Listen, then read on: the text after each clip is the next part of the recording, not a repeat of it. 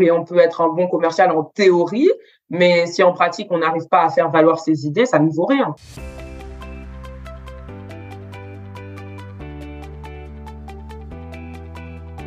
Bienvenue dans ce nouvel épisode du podcast Le jeu de la vente destiné aux entrepreneurs ou aux commerciaux qui veulent booster leur chiffre d'affaires tout en s'amusant.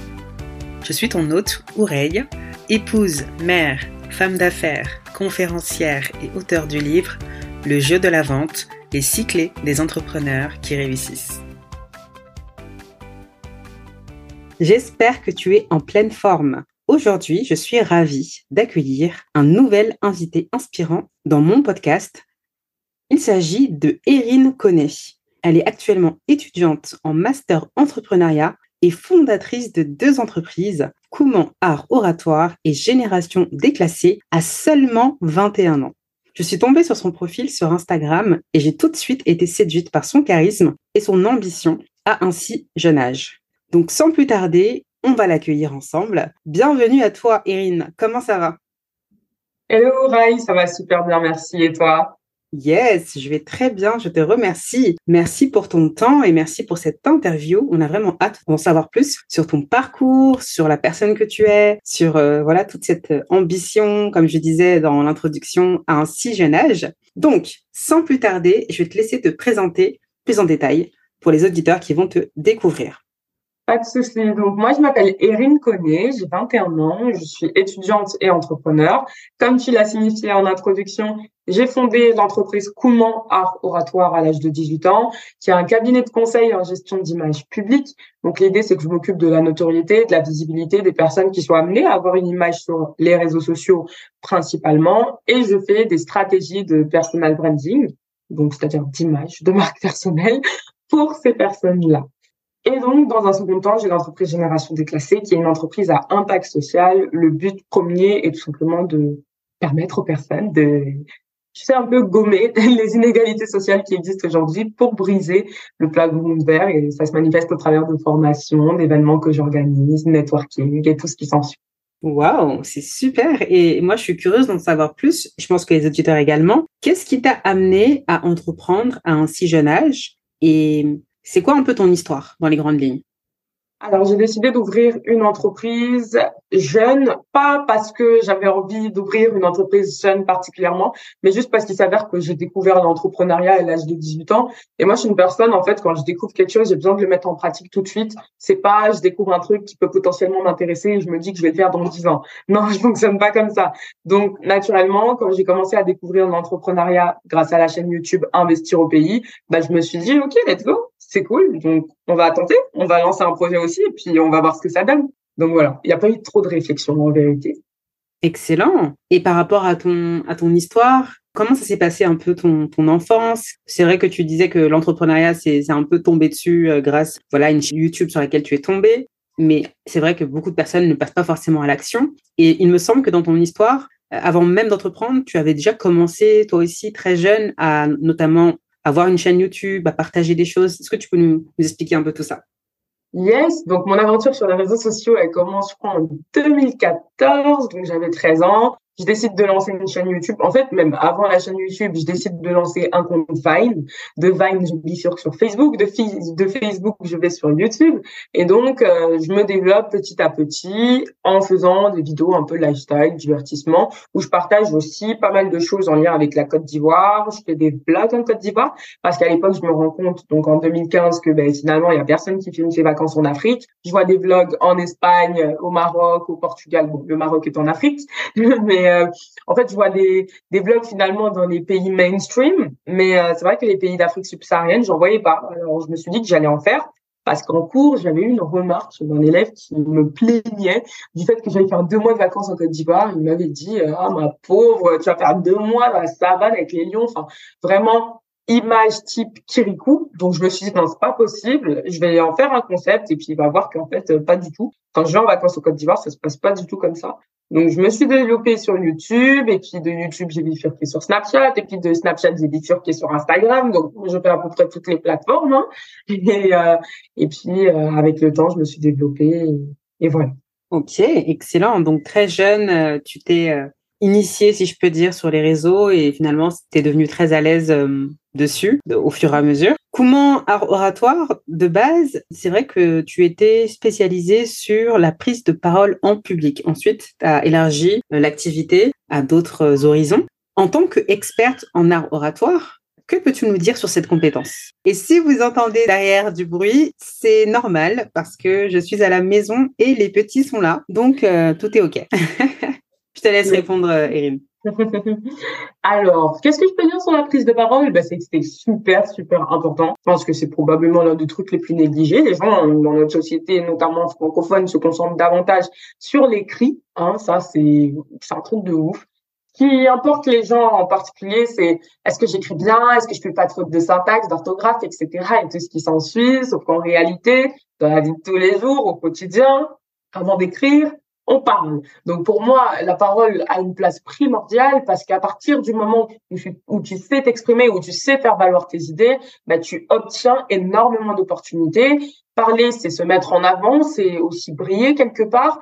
Parler, c'est défendre ses idées. Enfin, je veux dire, la parole, finalement, a énormément d'utilité. Et pour moi, c'est le fondamental même de notre communication. Donc, c'est hyper, hyper important.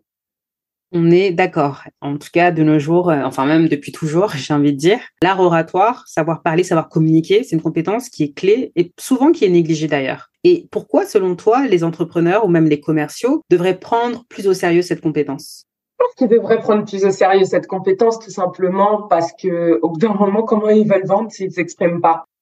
En fait, c'est tellement évident, c'est leur cœur de métier, c'est le B.A.B.A. Et après, il y a une différence entre parler pour parler et savoir correctement parler. Tu es mieux placé que moi pour connaître toutes les techniques de vente qui existent en tant que commercial pour pouvoir vendre un produit ou un service.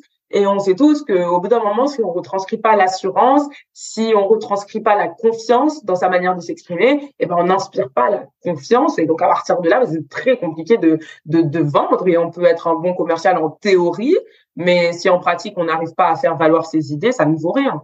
On est d'accord. Quels sont les conseils que tu pourrais donner pour monter en compétence sur l'art oratoire, sur la prise de parole en public, les B à bas, les fondamentaux peut-être que beaucoup négligent? En premier lieu, je dirais les types de langage. Et notamment, euh, quand on parle, c'est un B à bas, c'est un fondamental. Généralement, on dit E quand on est en train de réfléchir ou quand on hésite. Factuellement, il n'y a pas de problème à hésiter ou à réfléchir. Mais l'idée, ce serait plutôt de réfléchir en silence. Et pourquoi je dis ça? Parce que lorsqu'on met le E, tout de suite, on traduit l'hésitation, le manque d'assurance, le doute. Et en vrai, on traduit bah, tout ce qu'on n'a pas envie de renvoyer à la personne qui est en face de nous. Si je me présente et que je dis euh, euh, bonjour, euh, je m'appelle Erin. j'ai une activité, voilà. Et si je dis bonjour, je m'appelle Erin et j'ai une activité, bah, on va avoir deux émotions très différentes à l'écoute d'une de la première manière de faire et de la seconde. C'est vraiment pas la même chose et on renvoie pas la même chose. Et pourtant, on a juste changé une chose. On a enlevé le On est d'accord. Et je pense qu'en France, on est les champions du monde du E. Et moi-même, j'ai travaillé dessus pour faire des silences afin de remplacer les E. Et ça permet de vraiment fluidifier la communication. Et je regarde même à la télévision, des fois, des journalistes, des personnes qui sont animatrices ou autres. Ces personnes-là en font énormément. Et donc, c'est quelque chose de prime abord qui peut sembler contre-intuitif, mais en s'exerçant au fur et à mesure, on arrive à remplacer les E par des silences. Et effectivement, quand on fait beaucoup de E, ça traduit une certaine hésitation. Je dis pas que c'est impossible de, ne plus en faire du tout. Effectivement, il y en a qui arrivent à ce niveau-là, mais elles ont beaucoup pratiqué. Mais si j'entends des fois des E toutes les euh, trois secondes, là, clairement, il va falloir travailler dessus, je pense, pour fluidifier le langage. Exactement. En fait, l'idée, c'est de parler en conscience. À partir du moment où, lorsqu'on s'exprime, on s'écoute, on arrive plus facilement à entendre, déjà dans un premier temps, nos types de langage, et ensuite les gommer. Par contre, quand on a tendance à parler sans trop s'écouter, parler très très vite et vouloir enchaîner parce qu'on a juste une envie, c'est d'en finir le plus rapidement possible, et eh ben là, on va pas s'entendre. Et c'est quand on va s'enregistrer, se filmer et se réécouter qu'on va se rendre compte de tous les types de langage qu'on a l'habitude de répéter perpétuellement. Et c'est très intéressant ce que tu dis sur le fait de parler en conscience, parce que je pense que la majeure partie des personnes ne parlent pas en conscience. Elles parlent de manière spontanée, sans pour autant faire attention à ce qu'elles disent, aux mots qui sortent de leur bouche. Et finalement, Ça traduit également beaucoup de choses, cette capacité de pouvoir prendre de la hauteur et d'être présent dans sa prise de parole et vraiment d'utiliser les mots qu'on a choisis minutieusement quand on s'exprime. Exactement. C'est, t'as tout dit. Excellent. Quels autres conseils tu pourrais donner à une personne pour justement l'aider dans cette euh, amélioration de sa prise de parole en public?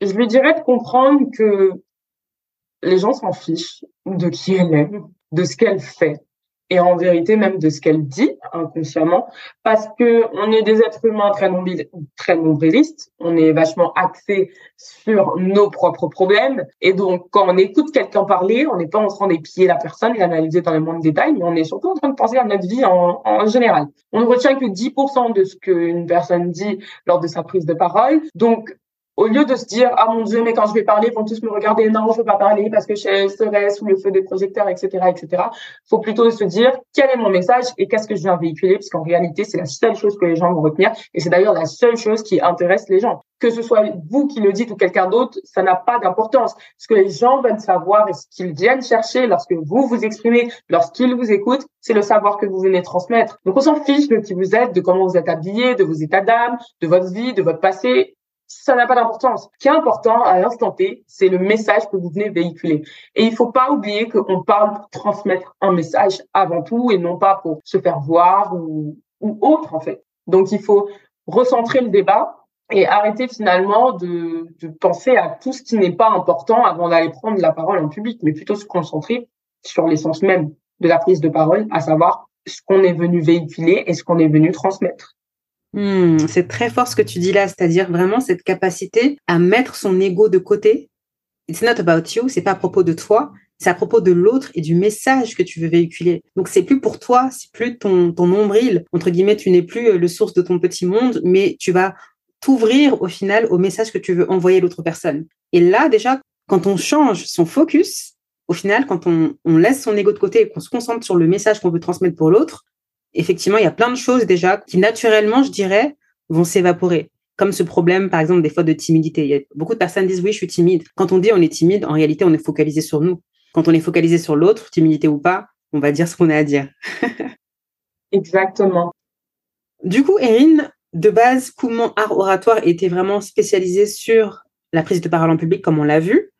Et tu as eu l'opportunité d'ouvrir, si je peux dire, de nouveaux horizons. Et aujourd'hui, tu t'es spécialisé sur également la communication digitale, les stratégies de communication digitale, mais également l'image de marque. Qu'est-ce que tu peux nous dire à ce sujet?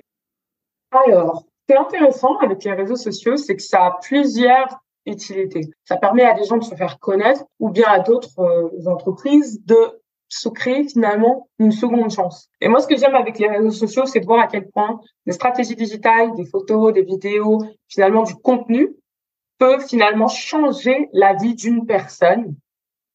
Et j'adore ça, en fait. J'adore ça parce que les réseaux sociaux ont changé ma vie, parce que j'ai compris comment fonctionnaient les réseaux sociaux, que j'ai appris à les utiliser à mon avantage. Et donc, au sein de Comment Oratoire, l'idée, c'est tout simplement de permettre à ces personnes qui sont amenées à être publiques, donc personnalités politiques, influenceurs et chefs d'entreprise, d'utiliser les réseaux sociaux à bon escient, avec les bonnes stratégies pour finalement atteindre leurs objectifs, attirer les personnes qu'ils ont envie d'attirer, développer une nouvelle clientèle si jamais ils avaient un business en physique jusque-là, et tout simplement développer la visibilité de leur entreprise un maximum. Moi, j'aime beaucoup travailler sur l'image, la notoriété, la visibilité, tout ce côté un peu euh, le haut de la pyramide de, Maslow, besoin de reconnaissance. Donc, vraiment travailler ce côté euh, très wow du, de, de mon client. Et, et voilà, c'est un peu ça. On a vu que c'était super important également de travailler sa prise de parole en public. Pourquoi, selon toi, un entrepreneur également devrait prendre beaucoup plus au sérieux son image, notamment sur les réseaux sociaux, son personal branding? Pourquoi c'est important? Parce que l'image est un vecteur de succès. Déjà, à partir de la manière dont on se tient, dont on se comporte, on a ce qu'on appelle un personal branding. On a une réelle identité qui fait qu'on est reconnaissable parmi tant d'autres. Donc, l'image permet de créer la différence. Tu remarqueras qu'à chaque fois qu'une personne essaye de faire comme tout le monde, elle se fond dans la masse et elle a rien de particulier. Et donc, moi, je travaille à révéler et réveiller l'authenticité de mon client pour qu'il il puisse apprendre à être lui-même ou elle puisse apprendre à être elle-même sans avoir à faire semblant parce qu'elle est sur les réseaux sociaux. Et donc, ça permet de bâtir une communauté autour de soi, une communauté qui est alignée avec ses valeurs premières et pour moi, c'est ça qui est le plus intéressant dans le fait de travailler l'image d'une personnalité. Mhm. Et si moi aujourd'hui, imaginons je suis entrepreneur ou je suis commercial, peut-être que je débute sur les réseaux, qu'est-ce que je pourrais faire pour valoriser mon image? Quels sont peut-être les BABA, comme on a vu tout à l'heure pour l'art oratoire, qui sont vraiment indispensables à prendre en considération pour valoriser une image? Pour moi, c'est vraiment l'authenticité parce qu'il y a une grande différence entre avoir des abonnés et fédérer une communauté. Il y a des gens qui ont 100 000 abonnés et qui sont pas capables de réunir 30 personnes lors d'un événement qu'ils organisent. Et puis, tu as des personnes qui vont avoir 2000 abonnés, mais qui vont remplir des salles de 200 personnes. Donc, l'idée, c'est vraiment d'apprendre à fédérer une communauté, rassembler les gens autour de sa cause, autour de soi. On vient véritablement régler un problème et de par notre être, la personne qu'on est et ce qu'on renvoie, on rallie les gens à notre cause. Mhm. Authenticité. Est-ce que authenticité, ça veut dire, par exemple, certaines personnes qui parlent d'authenticité pensent que l'authenticité, c'est pas forcément le fait de prendre soin de soi. C'est par exemple euh, ne pas se maquiller, euh, venir euh, décoiffer quand je viens de me lever le matin et commencer à faire des stories comme ça pour dire que je suis authentique. Est-ce que c'est ça pour toi l'authenticité?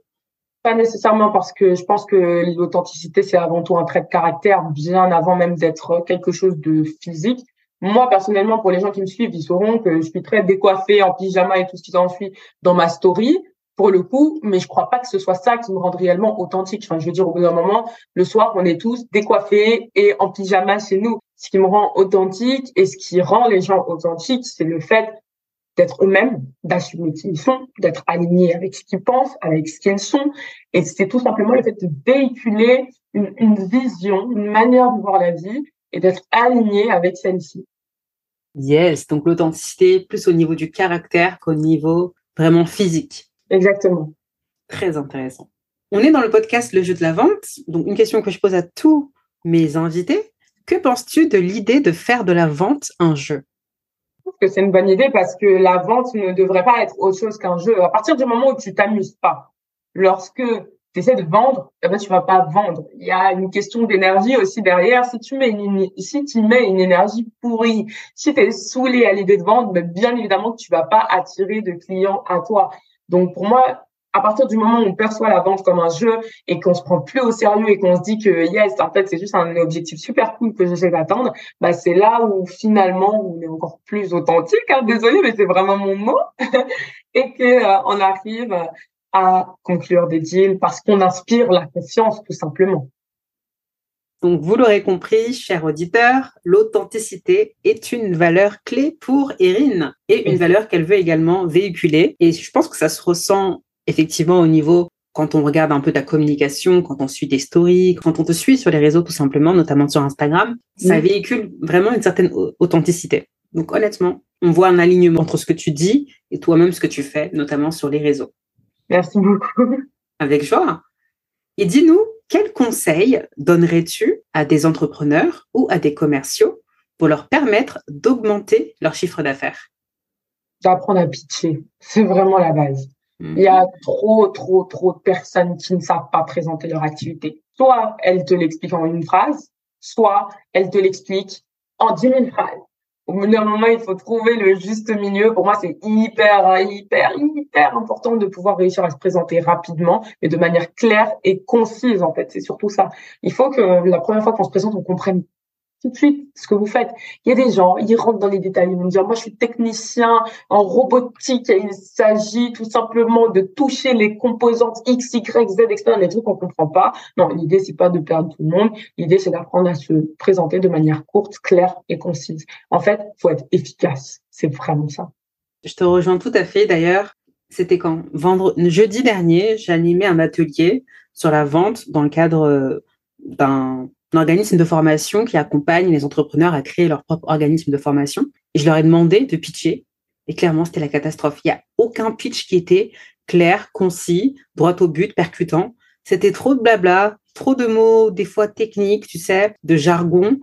Et je me dis, OK, les gens, effectivement, je pense que tu es la première personne sur le podcast à énoncer ça, mais ils oublient que tout commence déjà par le pitch. C'est-à-dire que si tu sais pas pitcher en une phrase simple, concise, spécifique ce que tu fais, ça va être compliqué de susciter la curiosité. Et en fait, le pitch, c'est comme une accroche. C'est-à-dire que peu importe où tu vas, tu es censé savoir expliquer dans une phrase simple ce que tu fais. Et si tu n'arrives pas à le faire, il va falloir travailler dessus.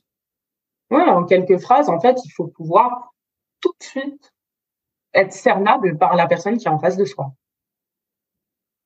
Tu as des conseils, toi, à donner pour avoir un, pitch euh, simple, percutant, efficace, qui suscite la curiosité et qui donne envie à l'interlocuteur d'en savoir plus? J'ai écrit un e-book qui est disponible totalement gratuitement où j'ai donné ma méthode sur le pitch. Donc, éventuellement, je te laisserai le mettre dans la barre de description du podcast. Comme ça, les personnes pourront voir vraiment tout, tout, tout, tous les conseils que j'ai mis à l'intérieur. Mais pour moi, l'idée, c'est qu'un bon pitch dure une trentaine de secondes, littéralement un petit pitch parce que c'est quelque chose qui doit donner envie aux autres de nous écouter. En fait, c'est le début de la discussion. Les gens pensent que le pitch, c'est la discussion. Le pitch, c'est pas la discussion. Le pitch, c'est le début qui donne envie de poursuivre. Donc, on donne tout en une trentaine de secondes lors d'un premier contact, lors d'un premier échange avec une personne qu'on ne connaît pas. Et puis ensuite, après, derrière, vient le développement des, des points du pitch, tout simplement. Yes, parfait. Bah, écoute, super pour ton e-book. Je le mettrai avec joie dans la description de cet épisode de podcast. Et toi qui nous écoutes, si tu veux jouer le jeu, mets-nous dans les commentaires. Je ne sais pas si tu écoutes depuis Apple Podcast ou depuis Spotify. Ton pitch, comme ça, on va, on va voir avec euh, Erin si on le valide ou pas. Et s'il n'est pas validé, il va falloir travailler dessus. Excellent. Dis-nous, euh, Erin, où est-ce qu'on peut te retrouver pour suivre tes actualités ou prendre contact avec toi? On peut me retrouver sur YouTube, sur ma chaîne YouTube Erin Koné. On peut me retrouver sur Instagram, sur mon compte Instagram koné.erin. Et puis, et puis, où est-ce qu'on peut me retrouver? Sur mon site internet personnel ou celui de mon entreprise www.couman-art-oratoire.com. Excellent. Je mettrai les informations, pareil, dans la description de ce podcast. Est-ce que tu as un mot de la fin pour nos auditeurs? Erin, qu'est-ce que tu voudrais leur partager?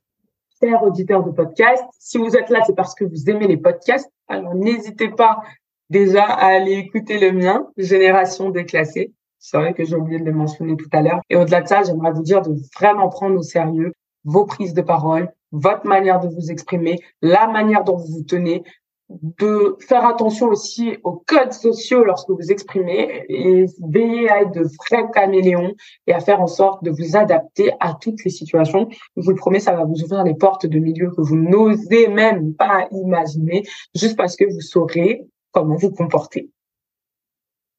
Wow, excellent, excellent. En tout cas, un grand merci à toi, Erin, pour toutes ces belles pépites que tu nous as partagées aujourd'hui. Je suis sûre que euh, les auditeurs vont beaucoup apprécier.